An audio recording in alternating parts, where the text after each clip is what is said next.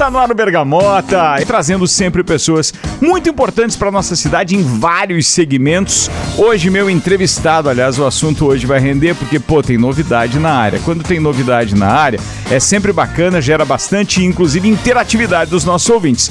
É, Dr. Paulo César da Costa Duarte é meu entrevistado hoje. Ele é cirurgião vascular especializado em tratamento com laser transdérmico, o primeiro médico hiperbarista da região. Eu fui atrás para saber o que era o médico hiperbarista. Então, ó, médico hiperbarista, ele pode prescrever e administrar oxigenoterapia hiperbárica. Você já deve ter ouvido aqui os nossos drops falando de medicina hiperbárica e tudo mais é pioneiro na área. Clínica Santa Paulina é nosso patrocinador no Copa Cozinha, nosso parceiro comercial aqui também.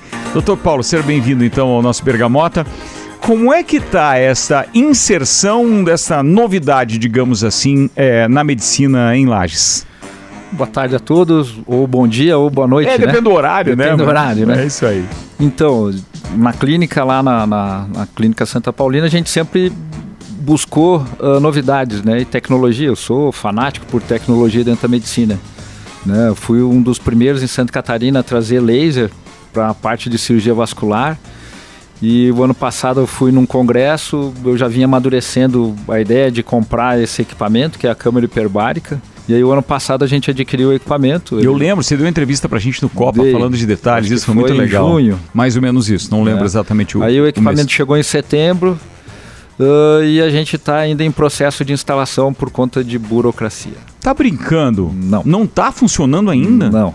Cara, eu tô sabendo disso na entrevista, desculpa, senão é. até a gente poderia ter não, não. feito outro viés é, aí de é, pergunta. O Brasil é meio lento em algumas coisas, né? Eu acho que a legislação é, é, é falha em algumas coisas, mas a gente está no terceiro projeto apresentado na vigilância em Florianópolis e esperando a última aprovação. Mas são gigantes esses empreendedores como você, então, cara, investe uma nota no equipamento desse que ainda não consegue dar retorno porque a burocracia é. emperra a instalação. É, a gente tá lá. Ou a operação, né? A instalação deve estar instalada. A gente está com o equipamento já instalado perfeitamente. Tem nosso funcionário dedicado ao equipamento já treinado, contratado desde novembro.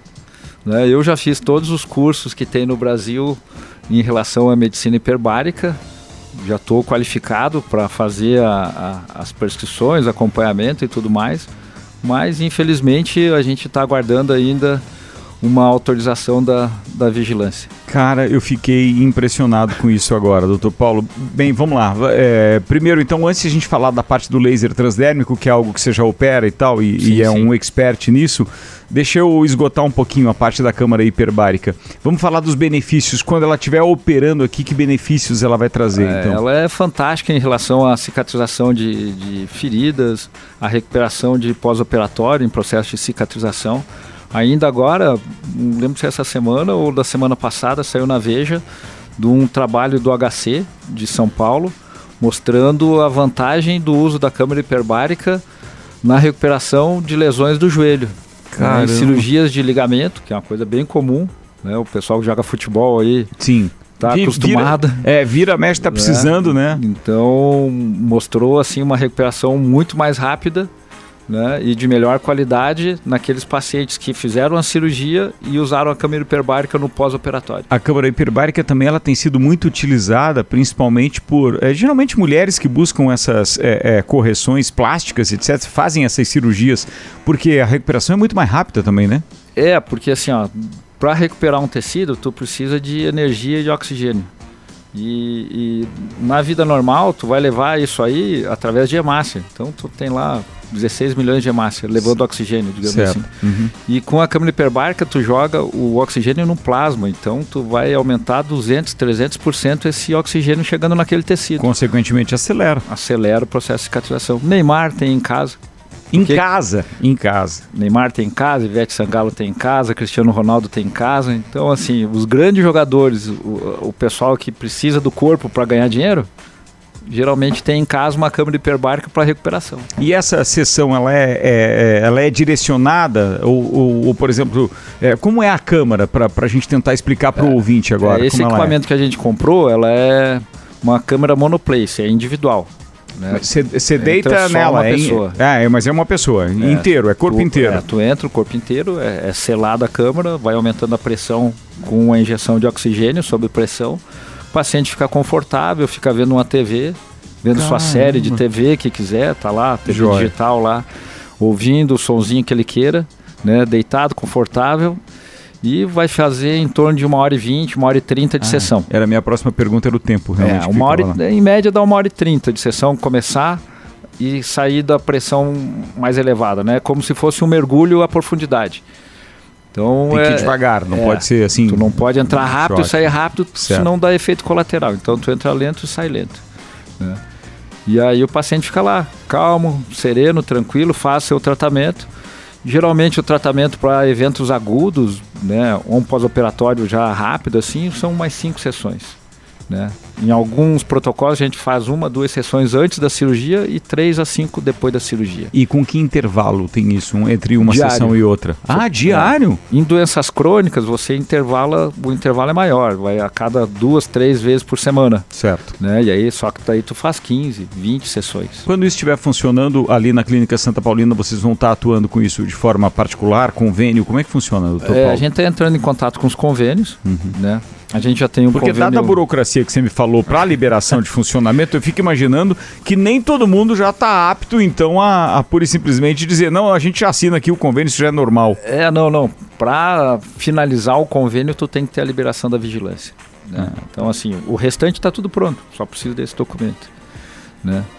E já entramos em contato com o Unimed, com, com os outros convênios, com o consórcio intermunicipal de saúde. Né?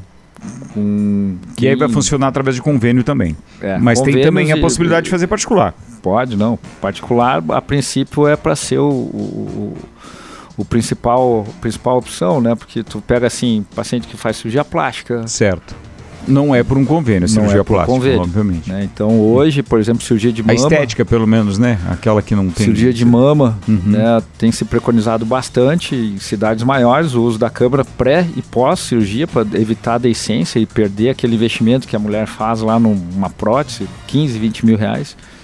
Então, agrega o, o- o- ao tratamento e uma melhor recuperação, né? Boa. Atenção, Bergamota, 17 minutos de entrevista, sempre com três edições diárias, às 7 da manhã, 1h20 da tarde, às 8 da noite, sempre entrevistando pessoas que fazem a nossa cidade girar. O doutor Paulo César da Costa Duarte, que é cirurgião vascular, está com a gente aqui, falando inclusive da história da, da Câmara Hiperbárica, que ainda não está operando por questões burocráticas, mas outra especialidade do, do Paulinho é justamente do laser transdérmico. Vamos falar um pouquinho desse tratamento, para quem ele é indicado, doutor.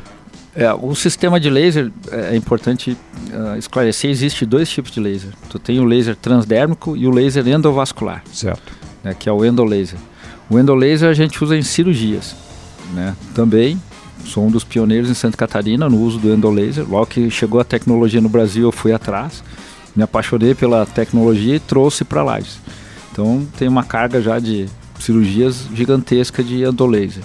E o laser transdérmico, ele é um laser para superfície, para pele. Essa parte da cirurgia, é, é da, da- do laser na cirurgia, ela acontece no momento em que o procedimento tá, tá, tá, tá acontecendo, do- de um determinado especialista, ou você já é, é você que já faz isso de forma cirúrgica já? Não, é Você acompanha uma outra cirurgia? Não, aqui é as minhas cirurgias, né? Ah, eu sim, que faço as suas, cirurgia, beleza. né? Ou seja, não é um, um corpo médico em determinadas eu cirurgias que atua como um tratamento é, é, paralelo, por exemplo. Não, não, Eu Não? já fiz algumas cirurgias em conjunto com o pessoal da cirurgia plástica, por exemplo. Ó, o paciente tem que operar varizes, quer fazer com um endolaser para ter menor cicatriz e uma melhor recuperação. E ela ia fazer uma lipo e mais mama, por exemplo. Aí você acompanhou. A gente foi- já fez Ah, isso. foi operando de- é, simultâneo. Foi operando simultâneo. Certo. né? Já fiz algumas com, com o Dr. Barros né? Uhum. e, e tudo certo também. Mas porque é uma cirurgia que tu tem muito pouco, muito pouca cicatriz, tu faz muito menos cortes do que uma, uma cirurgia convencional. né? certo, certo. Então, entendido. recuperação mais rápida, cicatrização melhor, esteticamente melhor. Uhum. O paciente sai caminhando no outro dia, todo dia já vai caminhar, né? Aí é uma facilidade, né? Uma facilidade, Facilidade enorme. né? tremenda. Vamos lá, você estava falando dos dois tipos, daí E o outro tipo é o laser transdérmico, que ele é usado para fazer a escleroterapia. O popular secar as veiazinhas, né? Uhum. Que até então tinha só com métodos injetáveis. Então tem gente que tem medo de agulha, tem pavor de agulha, é mais dolorido a agulha, né? E aí tu evita de, de fazer a perfuração, tu faz a cauterização dessas veiazinhas por cima da pele, né? Doutor Paulo, a incidência de varizes é mais comum nas mulheres ou é, é, é, independe do sexo? Ah, independe do sexo. Uma varize, ela independe do sexo. O que acontece é que a mulher tem uma certa predisposição a mais porque usa mais hormônio. O hormônio certo. feminino ele predispõe a, a, ter um pouco mais de variz. Usa salto alto. Uhum. Né? Então tem a gestação, também é um período que aparece varizes. Então a mulher tem um pouco mais de frequência por conta do estímulo do meio ambiente. Certo. Mas geneticamente ele não é ligado ao sexo. Dentro da tua experiência hoje, por exemplo, as pessoas que trabalham muito tempo em pé, elas também têm uma predisposição maior, não? É, o grande problema é a imobilidade. Ah, imobilidade, ou Tanto seja... faz ficar sentado, sentado aqui o dia inteiro ou ficar em pé parado o dia inteiro, teu hum. problema vai ser quase o mesmo. Ah, tá. Quer dizer, em, em atletas, geralmente, isso é, é o, o atleta problema tem, menor? Ele até pode ter algum grau de variz, mas ele dificilmente vai ter sintoma. Ah, Por entendi. conta da bomba muscular da perna e do pé. Certo. Isso faz com que o sangue circule muito melhor, né? A gente vê muita gente correndo com aquelas meias de compressão ou então uma parte que pega só a área da, da panturrilha. Ajuda, ajuda, ajuda bastante. Ajuda bastante. Tu tu, faz com que a, a, a, bomba muscular da perna ela fique, digamos assim, mais eficiente. Hum. É, aumenta a eficácia da bomba muscular, aumentando a compressão ali naquela região. Né? É mais ou menos aquilo que é indicado para muita gente que viaja bastante de avião e tem a, a, é, daí a questão a gente tá de trabalhando de, de prevenção, né, de Aí, profilaxia para trombose, né? É interessante também.